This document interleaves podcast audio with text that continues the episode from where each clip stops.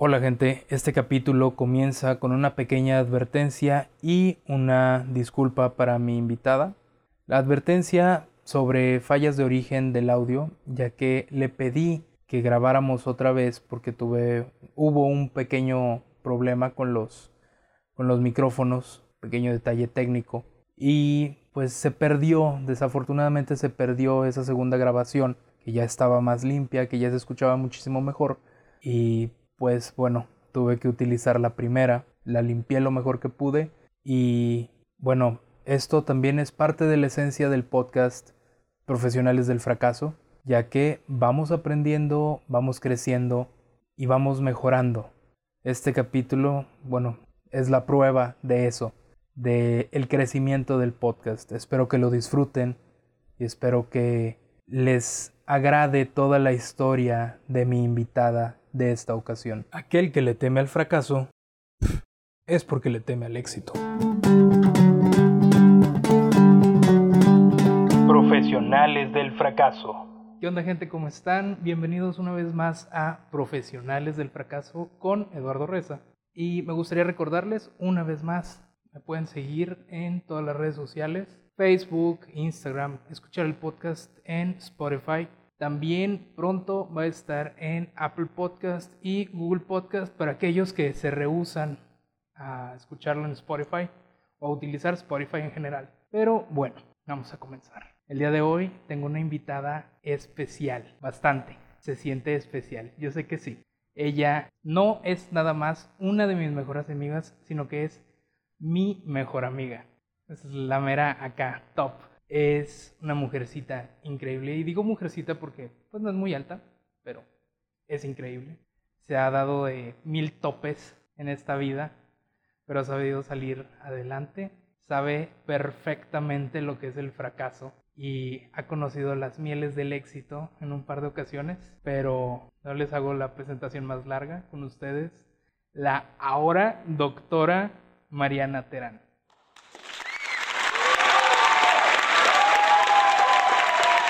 Que te quieres reír cuando estás diciendo todo eso. Nomás poquito. Hola, soy Mariana. ¿Qué hay, doctora? ¿Cómo se siente?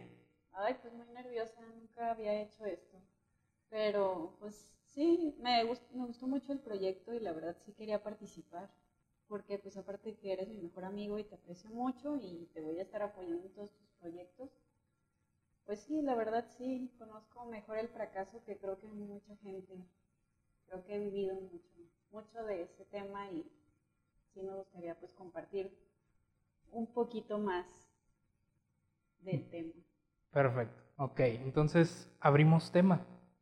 Siempre, bueno, al menos en los dos capítulos pasados, tuvimos en el primero a Abraham y en el segundo a mi padre, a ellos dos les pregunté primero qué es el éxito para ellos.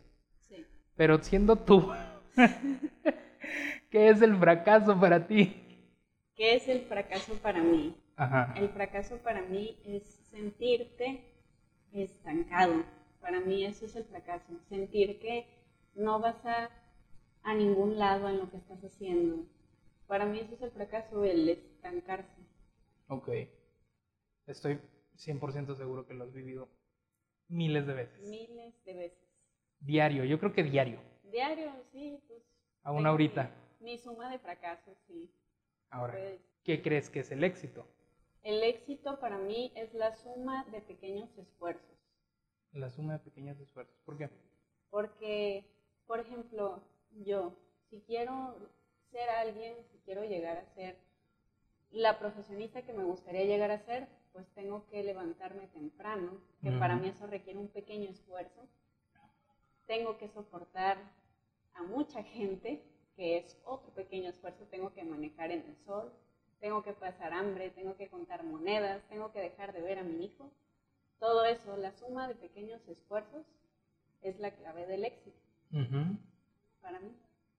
¿Sí? ¿Para ti? Para mí. Porque, como decía Abraham, como decía también mi padre, el éxito es subjetivo. Cada quien ve el éxito como quiere verlo. Así es, sí. Cualquier cosa que nos haga felices y requiera un esfuerzo, Ahora, nos conocemos desde, bueno, somos amigos más o menos como desde tercero de secundaria. Uh, así como bien, bien. Sí. Pero nos conocemos, sabemos de la existencia el uno del otro, como desde primaria, estuvimos en el colegio desde kinder. Desde kinder, desde que te vestías de pato, de espantapájaros. ¿Te acuerdas de eso? En la primavera, sí. Diablos, no esperaba que lo, que lo recordaras. Sí, sí, porque aparte, no esperaba que lo recordaras porque hubo un momento en tu vida que olvidaste gran parte de tus memorias. Uy, sí, no. Hay que entrar en ese tema ahorita. Ah, ahorita vamos a eso. Muy bien. Ok. ¿Siempre fue tu sueño ser médico, ser doctora? no, no siempre fue mi sueño. Mi sueño siempre ha sido tener fama. Siempre me, siempre me ha gustado eso. Pero lamentablemente Dios o Jesucristo. O lo que sea, en lo, que, crea la gente. Me hizo muy tímida. Muy, muy tímida. Horriblemente tímida. Soy una persona muy tímida, aunque no lo parezca. Aunque estés aquí. Aunque esté aquí. Eh, yo siempre quise fama, pero a mí siempre me ha gustado hacer reír a la gente. Es lo que me gusta. De hecho, el otro día pusiste en Facebook algo de... ser estandopera. ¿Qué, ¿Pero qué decía el post? Ah, sí, si fuera lo que deseaste de niño, ¿qué te hubiera gustado ser? Comediante, un payaso. Dejen en los comentarios qué les hubiera gustado ser a ustedes. Ah, ya sé. sí, así como luego todavía decía, bueno, no sé si conoces al actor de Hangover, de qué pasó ayer, el chinito. El chinito, Simón. él es neurocirujano. Wow, ¿neta? O sea, sabía que era doctor, pero no sabía neuro. Neuro. Y él hace reír mucho. Cualquier materia, o sea, al menos en la escuela, que dice neuro, sabes que va a estar perrísima. Está muy, muy complicado cualquier tema de neuro, cualquier cosa. Sí, lo dije, bueno, si ese vato puede hacer reír a la gente, pues a lo mejor en algún futuro pues, hacer reír a la gente, hacer sentir bien a los pacientes, tan siquiera. Sí. ¿Por qué no? Es como la, la medicina de la risa. Ándale, sí. Ayuda a que se sientan un poquito mejor y a que tengan una recuperación un poquito más Pero sin la nariz estúpida, no me gusta. Sí, no. no, no. eres partidaria de los payasos. No, ponerme colitas, ni pintarme, ni tomarme fotos así con los niños con leucemia, yo así. No. No me gusta, nunca me ha gustado. Ok, vamos a ponerle alarma aquí. está bien. Tacha eso. Los amo. No, está bien, o sea, digo, cada quien. Cada quien. Este, ok, bueno, ser comediante fue en algún momento tu sueño. Este, ¿por qué? Ah, pues dices que no lo, no, no eres muy desenvuelta. No, soy muy tímida. Aunque no lo parezca, yo tengo que tener mucha confianza en alguien para decir mis comentarios sarcásticos estúpidos. Si no la tengo, no, soy muy, muy tímida. Ok. No fluye. Ok, ok. Cosa curiosa, o sea, tenemos tantos años de ser amigos, nos consideramos el uno al otro mejores amigos, pero hay muchísimas cosas que no sé yo de ti. Y a lo mejor tú también de mí. Así que estoy preparado para un podcast como de dos horas, tres horas si es necesario. Este, ¿Cuándo decidiste medicina o por qué? ¿Por qué medicina? Es una buena pregunta. Creo que fue por ego. Y quien diga lo contrario, quien diga para ayudar a la gente, no es cierto. Siempre hay algo de ego en un estudiante de medicina. Okay. Yo decía, como yo te dije, siempre quise algo de fama y era muy tímida. bueno, si no lo puedo conseguir con eso, pues ¿por qué no estudiando medicina? Porque hasta se ve diferente cuando le dices a alguien, ah, estoy estudiando medicina, hasta les cambia la cara. O sea, hasta te ven como si fueras la persona más inteligente del mundo, aunque seas un estúpido egocéntrico. ¿Sabes cómo? Y yo dije, ay, pues yo tengo cara de niña chiquita, soy tímida, pero cuando les decía, ah, es que voy, hasta en el colegio, que es que voy a estudiar medicina, hasta les cambiaba la cara. Ay, no, perdón, doctora. Sí, ay, no, o, hasta ahorita de que, ay, no, este, estoy estudiando medicina, déjenla dormir, ¿sabes cómo? O sea, así, hay, hay... Cobras algo de respeto. Exacto, sí. El respeto, pues que no, porque dije, no, pues si estudian, no sé, diseño industrial o... Que, por ejemplo, eres muy buena este, dibujando, eres muy buena con las manos, las artes. Sí, sí, me gusta mucho, siempre me ha gustado dibujar, pero yo decía, si estudio algo así, ¿qué es lo que va a pasar? Pues que van a decir, ah, mira, la que hace, no sé, panfletos. Mm, Aunque es demeritar, porque la gente siempre demerita las carreras. Desgraciadamente sí. Y es muy triste. Y hay ciertas carreras que tenemos como que muy, muy arriba y otras muy, muy abajo. que no debería ser así porque, o sea... Todas tienen cierta importancia. Un LAE puede ser el que te pague, puede ser el que te contrate. Ah, de recursos humanos. Puede ser un psicólogo. Un psicólogo. Por eso nunca hay que demeritar ninguna carrera. Por ejemplo, o sea, bueno, yo lo vivo porque estudio comunicación y pues tú estás en, en medicina, te digo, hay varias carreras, por ejemplo, derecho, casi todas las ingenierías, medicina, como que las tienen muy, muy arriba y luego las que están abajo son como que las de diseño, comunicación. Exacto, que no debería de ser así, pero pues lamentablemente es así. Entonces yo creo que por eso me decidí por medicina. Yo creo. Por ego. Por ego. Fama, poder. Fama, poder que ahorita no tengo. al rato, al rato. Pues espero que sí. Y bueno, este, has vivido el fracaso miles de veces, como ya lo comentamos antes. Miles de veces. ¿Cuál sientes que fue uno muy fuerte en tu vida? En mi vida, el fracaso más fuerte que he tenido. Ay, pues es que no, no me decido. No. Este, bueno, uno de los fracasos más fuertes que he tenido era que salí de la, de la, de la prepa y quería entrar a la facultad de medicina ya pues estuve estudiando, presenté el examen y no pasé, entonces dije, pues ni modo, me voy a meter a trabajar para apoyar a mi familia, porque estábamos muy, muy, realmente mal económicamente. Sí. O sea, por realmente mal te digo que diluíamos gelatina para tomarla como agua de sabor. O sea, sí te digo, Tú conociste mis condiciones, o sea, tú viste cómo vivía, que en lugar de ventanas poníamos cartoncitos cuando llovía, que no había muebles, o sea, estábamos muy realmente mal económicamente. Sí. Entonces no me podían pagar algo privado. Entonces, pues yo me metí a trabajar. Me acuerdo que acababa de cumplir los 18 años y me metí a vender galletas. Y luego me metí a trabajar en el cine. Y ya pues me la pasaba estudiando para mi examen de admisión sino que un día que estaba trabajando yo en el cine, me pusieron a limpiar una hielera y como que me esguincé la muñeca y fui al seguro. Y ya pues me inyectaron algo para el dolor y así. Y ya me fui a dormir a mi casa y cuando desperté en la mañana, o sea, había sangre en la almohada, me estaba saliendo sangre de la nariz y de los oídos y pum, coma. Quedé en coma, no sé, la verdad no sé cuánto. O sea, es lo último que recuerdas antes del coma. Ajá, antes del coma, que vi la almohada y ya no me acuerdo de nada. Fue todo. Ajá. Eh, los comatosos sí escuchamos, ¿eh? Okay. Sí escuchamos a la gente, sí la escuchamos, sabemos cuando nos están hablando. Si tiene alguien en coma, háblenle, sí los escucho. Perfecto. Estar en coma es como estar viviendo tu realidad, pero de repente hay cosas que no te cuadran. Ajá. Por ejemplo, yo cuando estaba en coma, yo vi, yo, o sea, desperté, me fui a trabajar al cine en mi coma. Y luego estaba yo así preparando las crepas en el cine y veía a una señora que no tenía ojos, que pasaba siempre entre mí. Y yo, si esto no me cuadra. Ya salía del cine y escuchaba, Mariana, Mariana, y yo así en el cielo y dije, ¿qué está pasando? Algo no me cuadra. Ajá. O sea, estar en coma es seguir viviendo tu realidad, pero escuchas y ves cosas extrañas.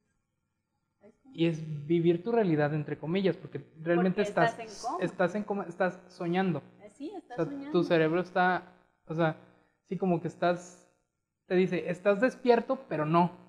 Entonces, para ajustar eso de que si estás despierto, pero estás dormido, mete los sueños. Ahora imagínate que... Inception, wow. Te quiten tu realidad y sabes que estuviste en coma dos meses. Espérame, ¿cómo? O sea, ¿qué, ¿qué, está pasando? Y luego yo cuando me desperté, dije, no manches, dos meses, el examen. que no fueron dos meses, fueron dos semanas. Que, sí, pues la verdad no sé. Y dije el examen y luego mi mamá, es que ya pasó. Y yo, ¿Cómo? O sea, ¿cómo? Sí, ya pasó el examen, ya fue.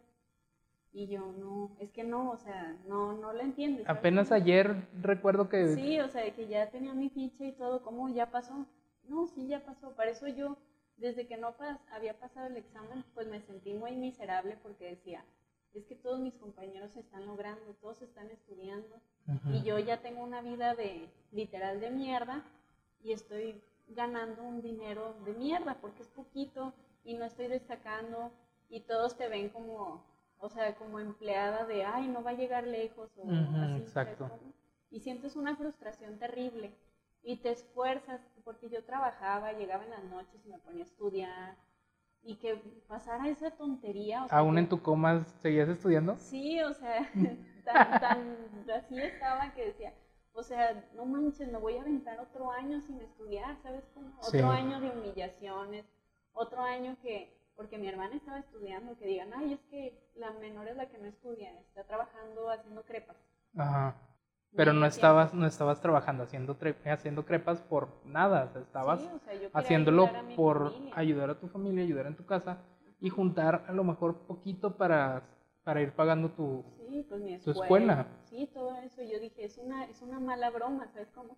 Porque es algo que no predices. O sea, la salud es algo que dices, no me va a pasar. Sí, quedamos por sentado. Exacto, o sea, tú dices, no, yo voy a vivir mil años y, o sea, hasta los 90 y tengo mis planes a futuro y resulta que no, o sea, o es una mala broma de Dios o es porque así deben de ser las cosas. Creo que fue el momento en el que sentí, me sentí la persona más miserable del mundo. Y luego dije, no, ¿sabes qué? Pues voy a juntar, me metí a trabajar a una cafetería que me pagaban muy bien y siempre me apoyaron mucho. Y entré a una escuela privada que me estuve pagando. Sí. Pero era una carrera que no, pues no sentía que era para mí. Aparte que era una ingeniería y yo física no, física soy una papa para física. Sí, me acuerdo en la escuela física, eh, eh, reprobé física. Sí, y yo dije, no, pues ya medicina no quiero porque ya sé que no es para mí, o sea, no pasé la primera y cuando iba a presentar para la segunda, pues casi me muero. Medicina definitivamente no es para mí. Y perdí cuatro años, cuatro años de mi vida. ¿En serio cuatro años? Fueron cuatro años. Ok, los... Ah, sí, es cierto. Hasta los 22. Sí, es cierto, qué loco. Cuatro años de que me ah, como, como a los 21, porque acabas de salir este año. 21. Más bien. sí. Qué crazy. Qué crazy. Maldito sea.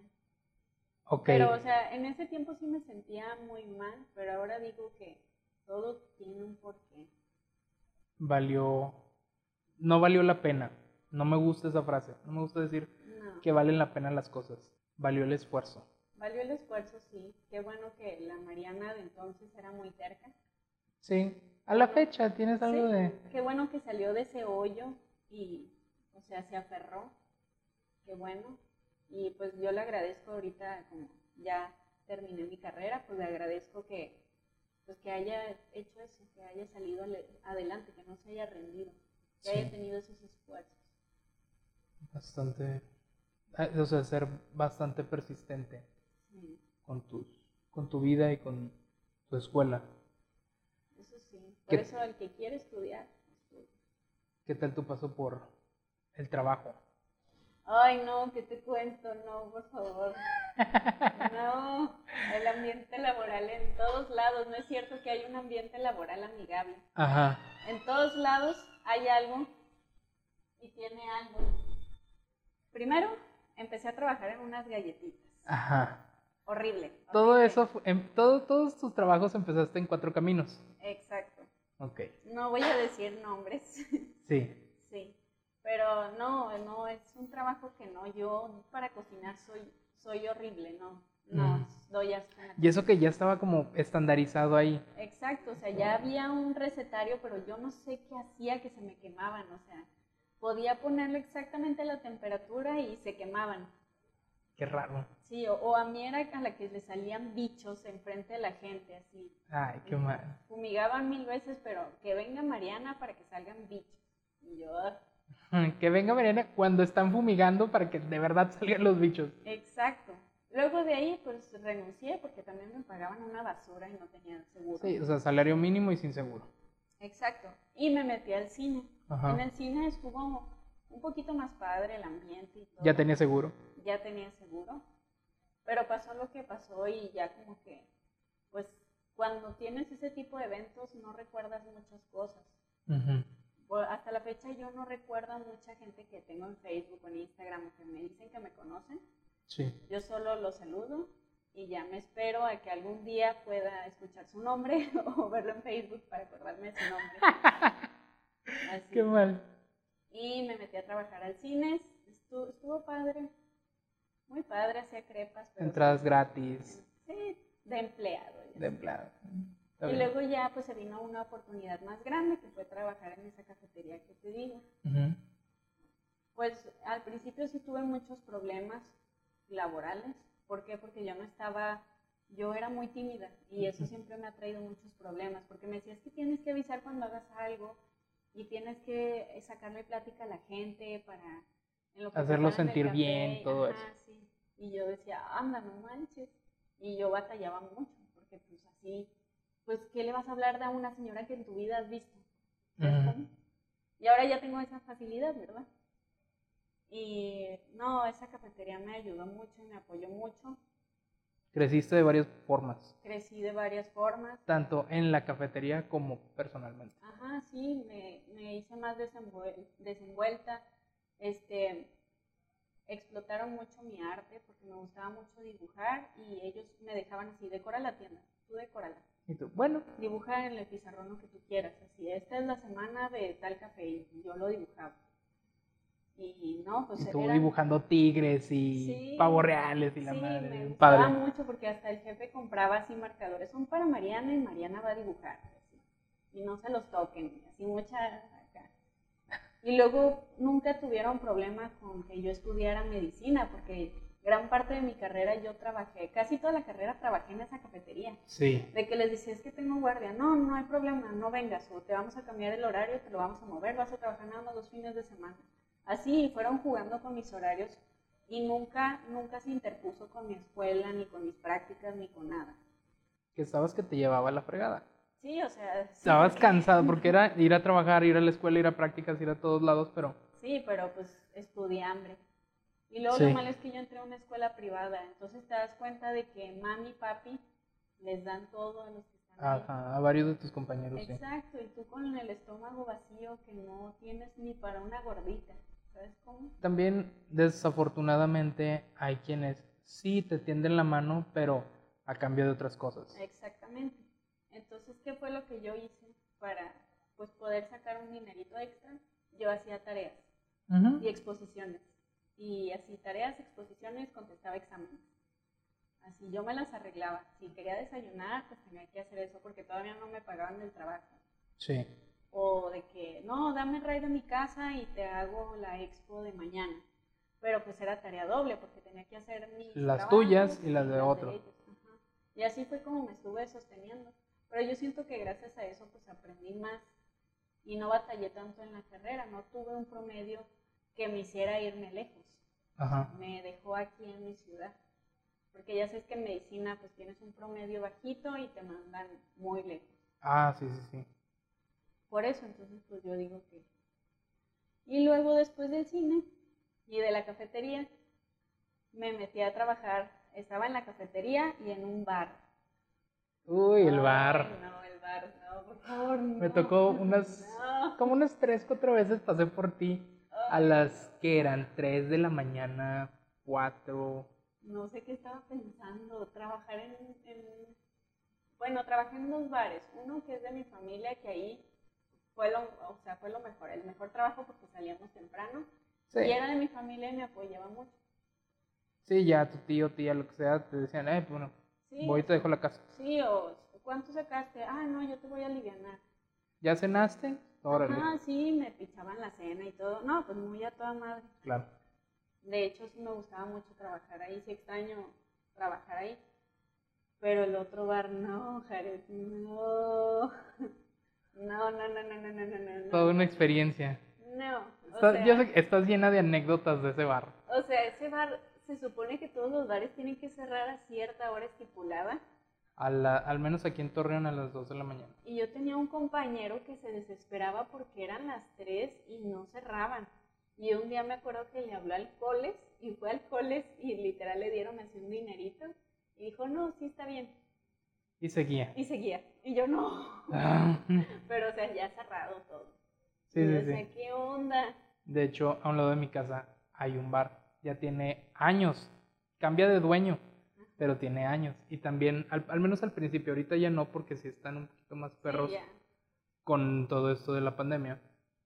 Este, tienen que cerrar ahorita a las 11. Pero entonces, o sea, a lo mejor te digo esto de hace unos cinco años tal vez, toda la noche se escuchaba que subían y bajaban la cortina. De, que, de que iban entrando o saliendo gente. Entonces. Sí, no, creo que no, ese trabajo no, definitivamente no era para mí. Conocí muy bonitas personas ahí, pero también conocí personas muy malas, muy, muy malas. Que sí me dieron mis sustos de vez en cuando.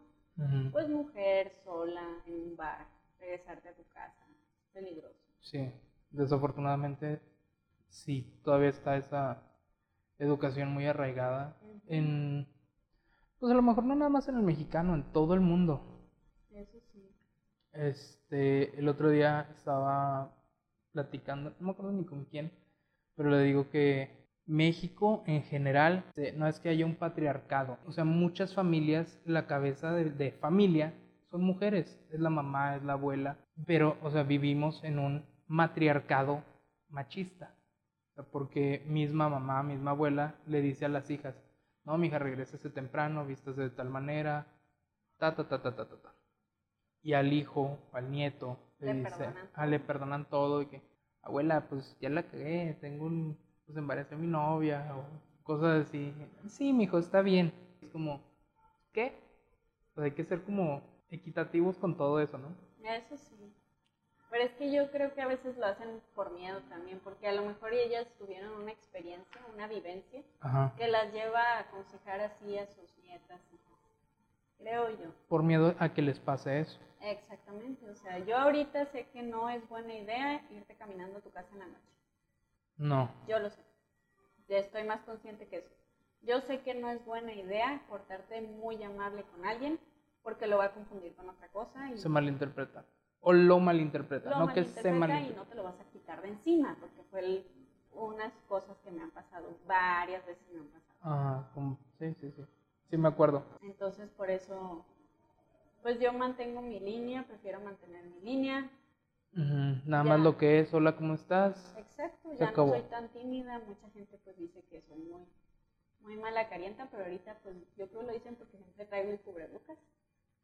Pero sí, a veces hay que ser un poquito frío con las personas. Sí, creo que eso de que fuiste demasiado amable con ciertas personas vino de, tu, de trabajar en, en la cafetería. En la cafetería, sí. O sea, se te quedó como que esa... Esa, chispa esa de chispa. sacarle plática y me interesa tu vida aunque me valga un cacahuate. Ajá. O sea, que no me interesa en absoluto tu vida. Págame el café y vete, ¿sabes cómo? O en el caso del bar, págame la cheve y vete. Sí, págame, déjame la propina y lárgate. O sea, sí. tus amigos, yo no quiero pistear nada, vete. No me interesas. Te invito una cheve, ándale. Solo quería cobrarte y ya. Sí. Bar, cine. Cine, cafetería. Cafetería. Venta de tareas. Venta de tareas. Has hecho de todo un poquito. Ha hecho de todo. ¿Qué tal te fue en la escuela? En la escuela, fíjate que me fue, en el primer semestre yo creo que no me caía el 20 de que ya estaba por fin en medicina, que ya estaba cumpliendo un sueño, porque no le echaban las suficientes ganas. Dicen que medicina es difícil, pero no es difícil, lo difícil es la gente. ¿Por qué la gente? Es el ego de las personas. Medicina tiene, como ya lo hablamos en el principio, tiene mucho ego, muchísimo ego. Te van a, o sea, ahí... Hasta el más calladito tiene su ego. Tiene su ego, ajá. Lo que tiene medicina es que no, es muy difícil encontrar amistades sinceras que en serio te quieran apoyar y que no te ven como una competencia. Porque desde que entran los doctores te dicen, todos ellos son tu competencia. Sí. Entonces uno tiene que luchar por el examen de residencia. Y toda la carrera te dicen que tus compañeros son competencia. Entonces hasta ellos mismos sacas más calificación que ellos y hasta te quieren hacer trizas. Y yo también hablo por mí. O sea, yo dije, esta pendeja, ¿qué onda? O sea, yo me la pasé estudiando y esto de un 9 no es posible. Y tú un 8 o 7, lo que sea. Exacto, o sea, y dije, ¿cómo esta no trabaja? O así, o sea, uno siente muchas envidias y eso no es sano. O sea, estar en medicina no es aprenderte el quirós, es tener la resistencia de que te van a pisotear, así te la vivas estudiando. Puedes ser la persona más lista, pero había un doctor que era médico internista que le decían el doctor del por qué. Te preguntaba algo y decía, ¿por qué? Ok. ¿Y por qué pasa eso? ¿Y por qué? Hasta que llegaba algo que no te supieras y ahí te chingaba. Decían, no, no estudió. Y tú así de que, pues no manches, ¿sabes cómo? Ajá. Y, o sea, te sientes la persona más idiota del mundo, que se te olvide. Por ejemplo, ahorita yo ya, ya acabé mi carrera y me preguntan algo básico y digo, no manches, es de primero, ¿cómo no me acuerdo?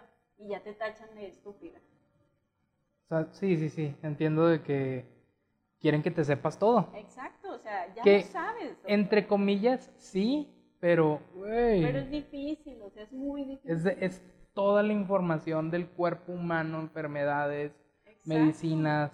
O sea, nosotros somos una máquina exactamente bien hecha, pero cada quien tiene maneras diferentes de responder ante algo.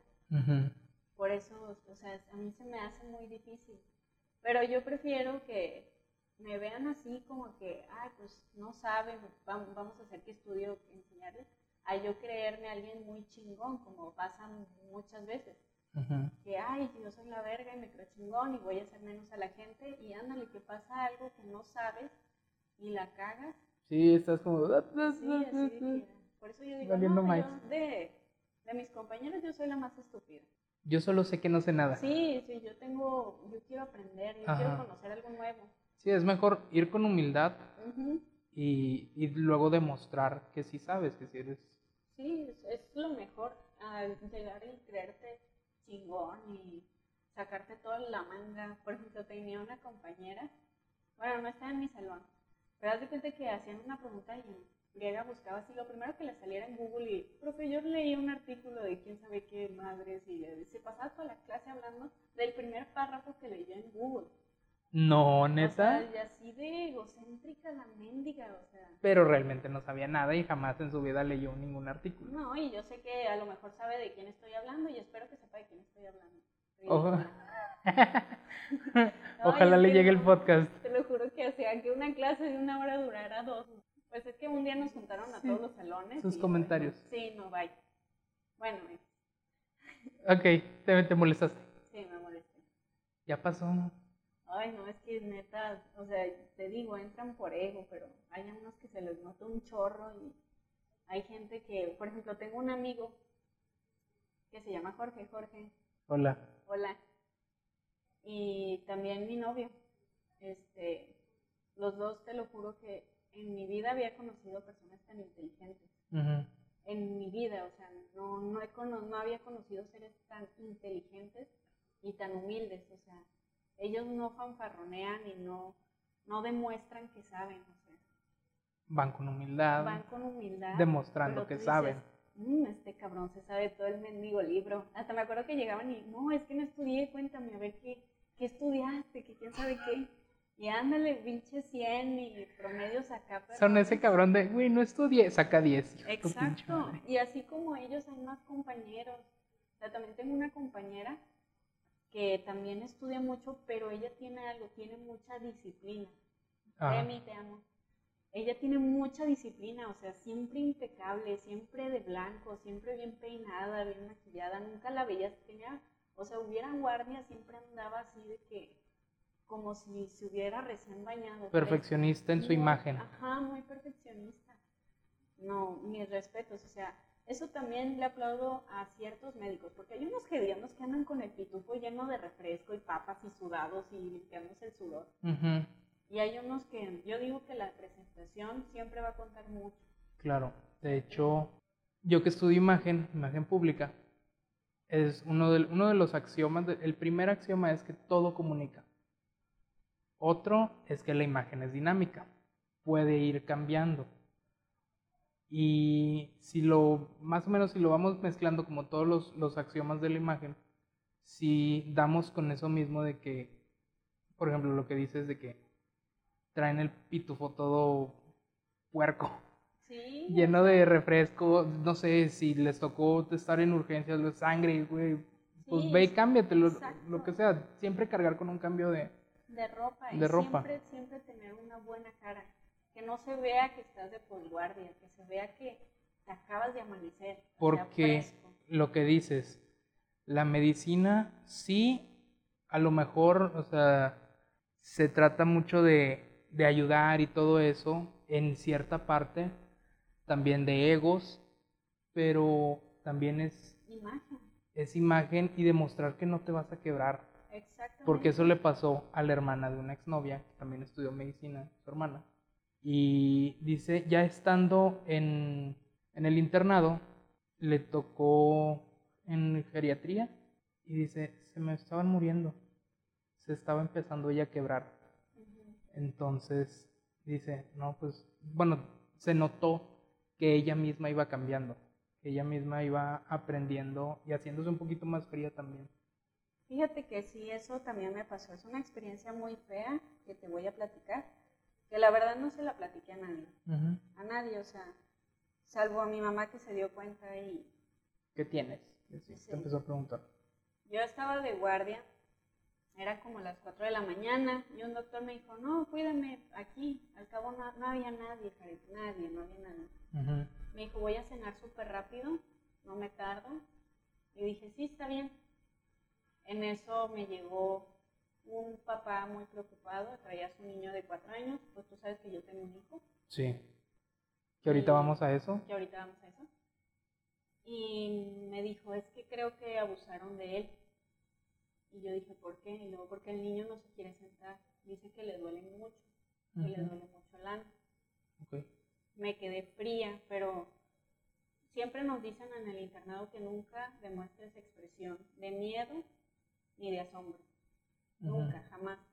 Tienes que hacer sentir al paciente confianza y que ya, ya sabes qué hacer y que ya te ha pasado antes y que tú lo puedes todo. ¿sí? Sí. Entonces, este, pues gracias a Dios el cubrebocas, gracias a Dios la pandemia. Y gracias a Dios que pues maquillo mucho mis ojos y siempre se ven sorprendidos. Y ya no, este, pues yo no sabía qué hacer, la verdad no supe qué hacer, me quedé fría, nunca me había tocado algo así, me quedé helada. Y el papá me dijo, es que yo lo dejo los fines de semana con su mamá y con su pareja, y creo que su pareja es el que está abusando de él. Y lo, o sea, le bajó tantito el pantalón, yo ya no quise que se lo bajara más, y estaba todo morado. Y tenía evacuaciones con sangre. Entonces ya, este, pues rápidamente le marqué a, al que me dio pediatría, que se lo agradezco en el cielo, y me dijo que le hablara a PRONIF para que fueran a hacer algo. ¿Qué es PRONIF? PRONIF es una asociación que ayuda a niños con abuso. Okay pues este, el señor nos esperó porque ya era muy tarde y se fue. Sí. Y yo ya, o sea, me quedé con eso toda la noche, ya regresó el doctor y yo ya ni quise irme a dormir y me quedé todo despierta toda la noche.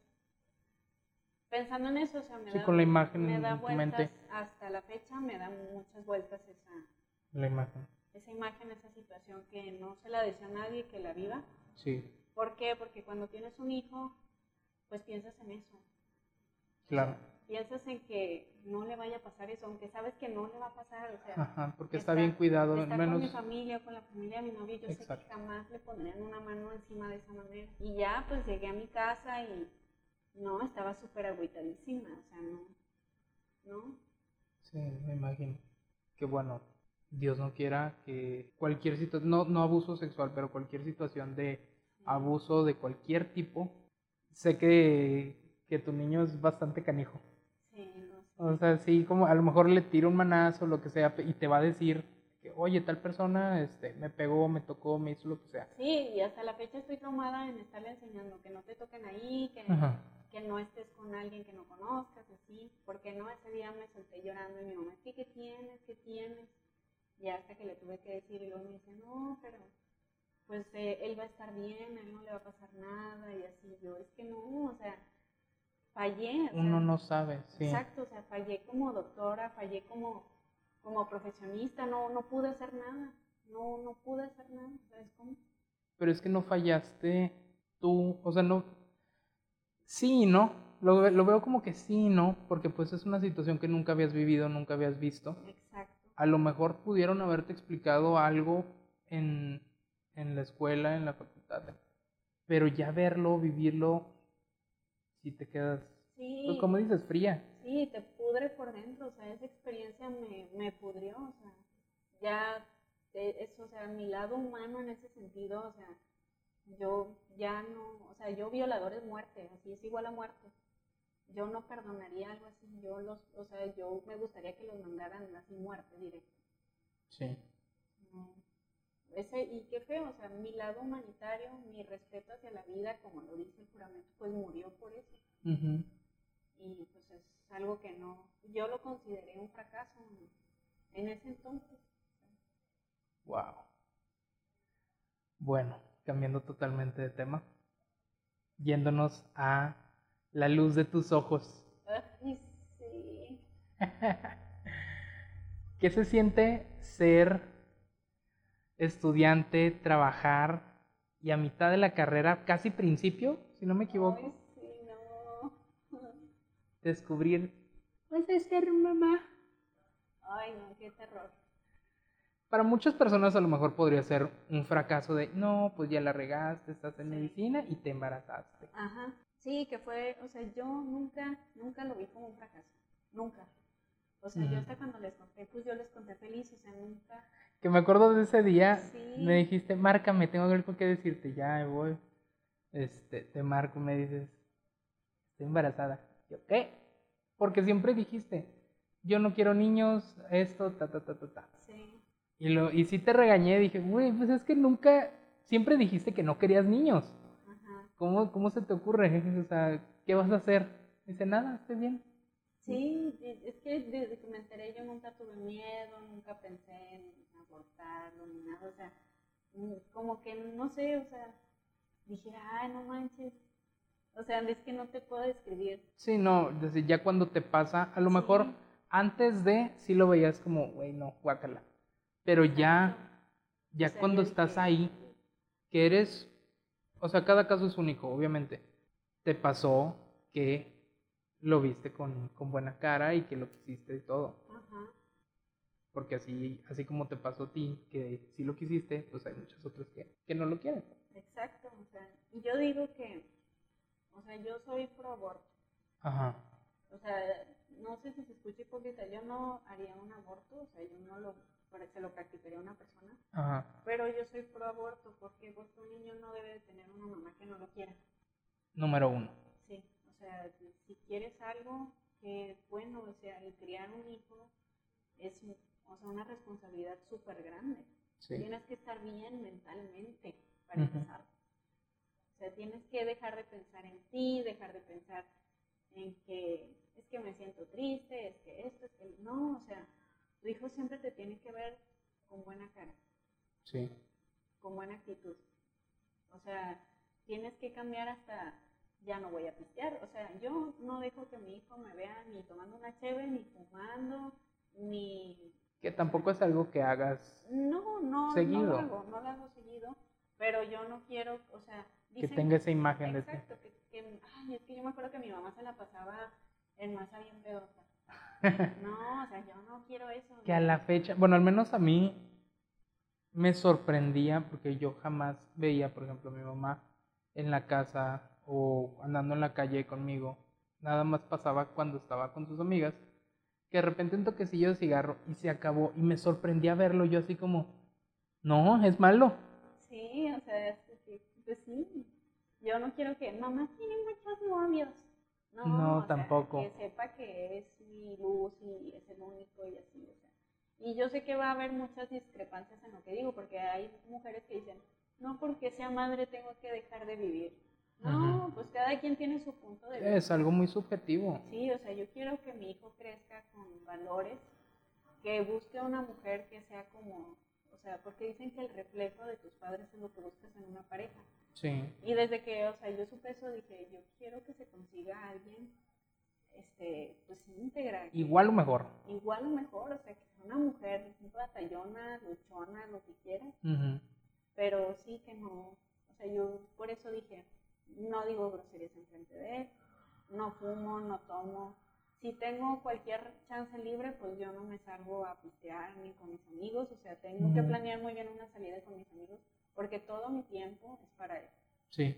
Porque por si lo veo poquito tiempo, yo procuro que todo el tiempo que tenga sea para él. Y darle calidad en lugar de cantidad. Claro. Sí, por eso, pues yo creo que ese ha sido mi, mi mayor éxito. La luz de tus ojos. Mi chiquitito. Que es idéntico a su papá. Ay, sí. bueno, pues físicamente está bien, pero yo sé que tiene mi cerebro. Es muy inteligente y a mí me gusta mucho enseñarle. Creo que es lo que más me gusta hacer cuando estoy con él, enseñarle, enseñarle, enseñarle.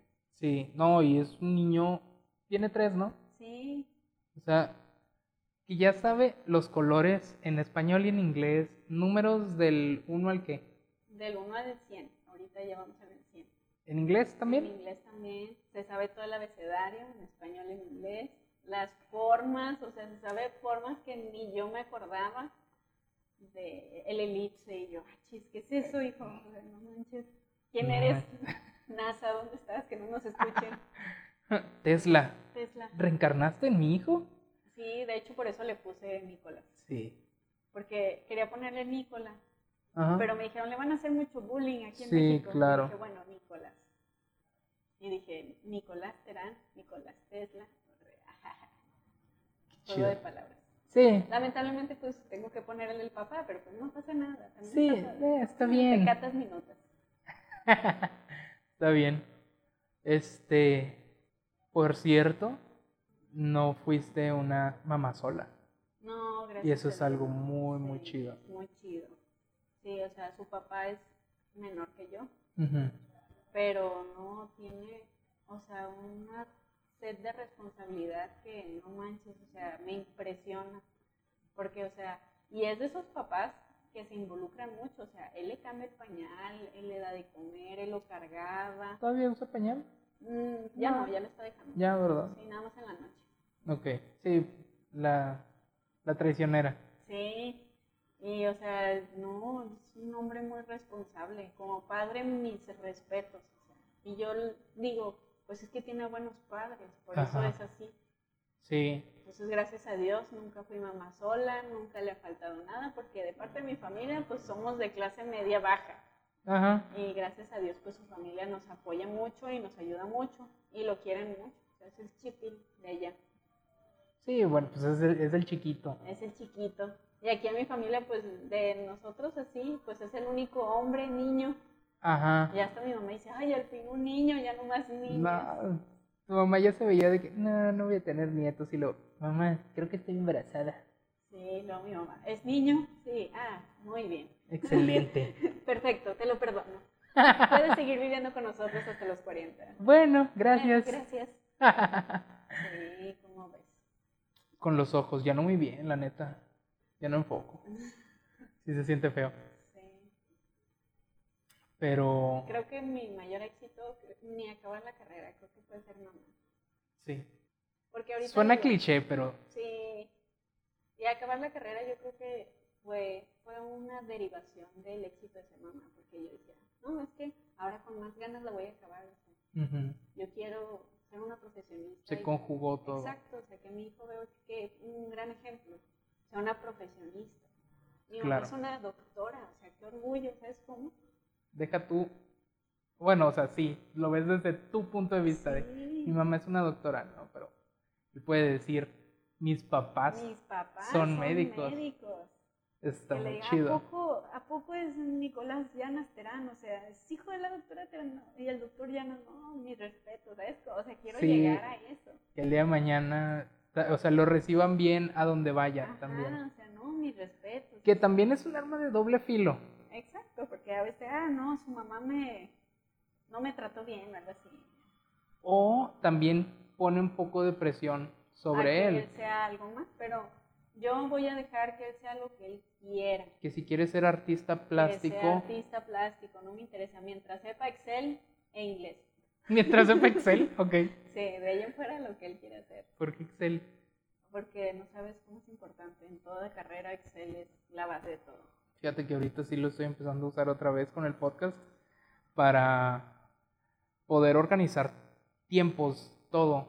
O sea, por ejemplo, cada que subo contenido a cada una de las redes, pongo, ok, es el título de la publicación, en qué de qué fecha, qué fecha tengo para realizarlas, este, en qué fecha se postea, o sea, para, porque algunas las programo en qué fecha se postea y en qué fecha, o sea, y si ya se posteó.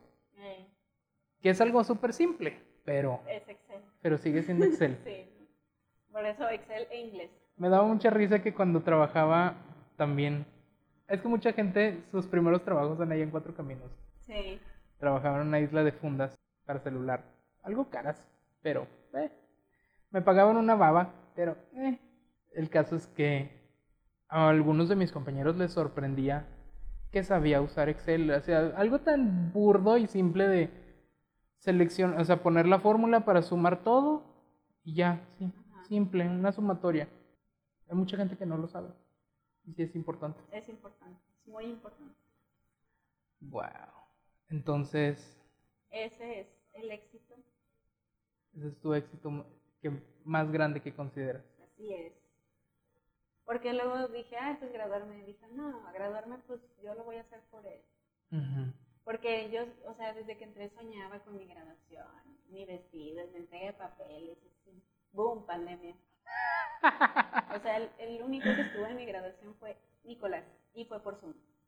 O sea, fue mi hijo, yo y Zoom y una cámara. Sí. Por eso dije, nah, pues ya.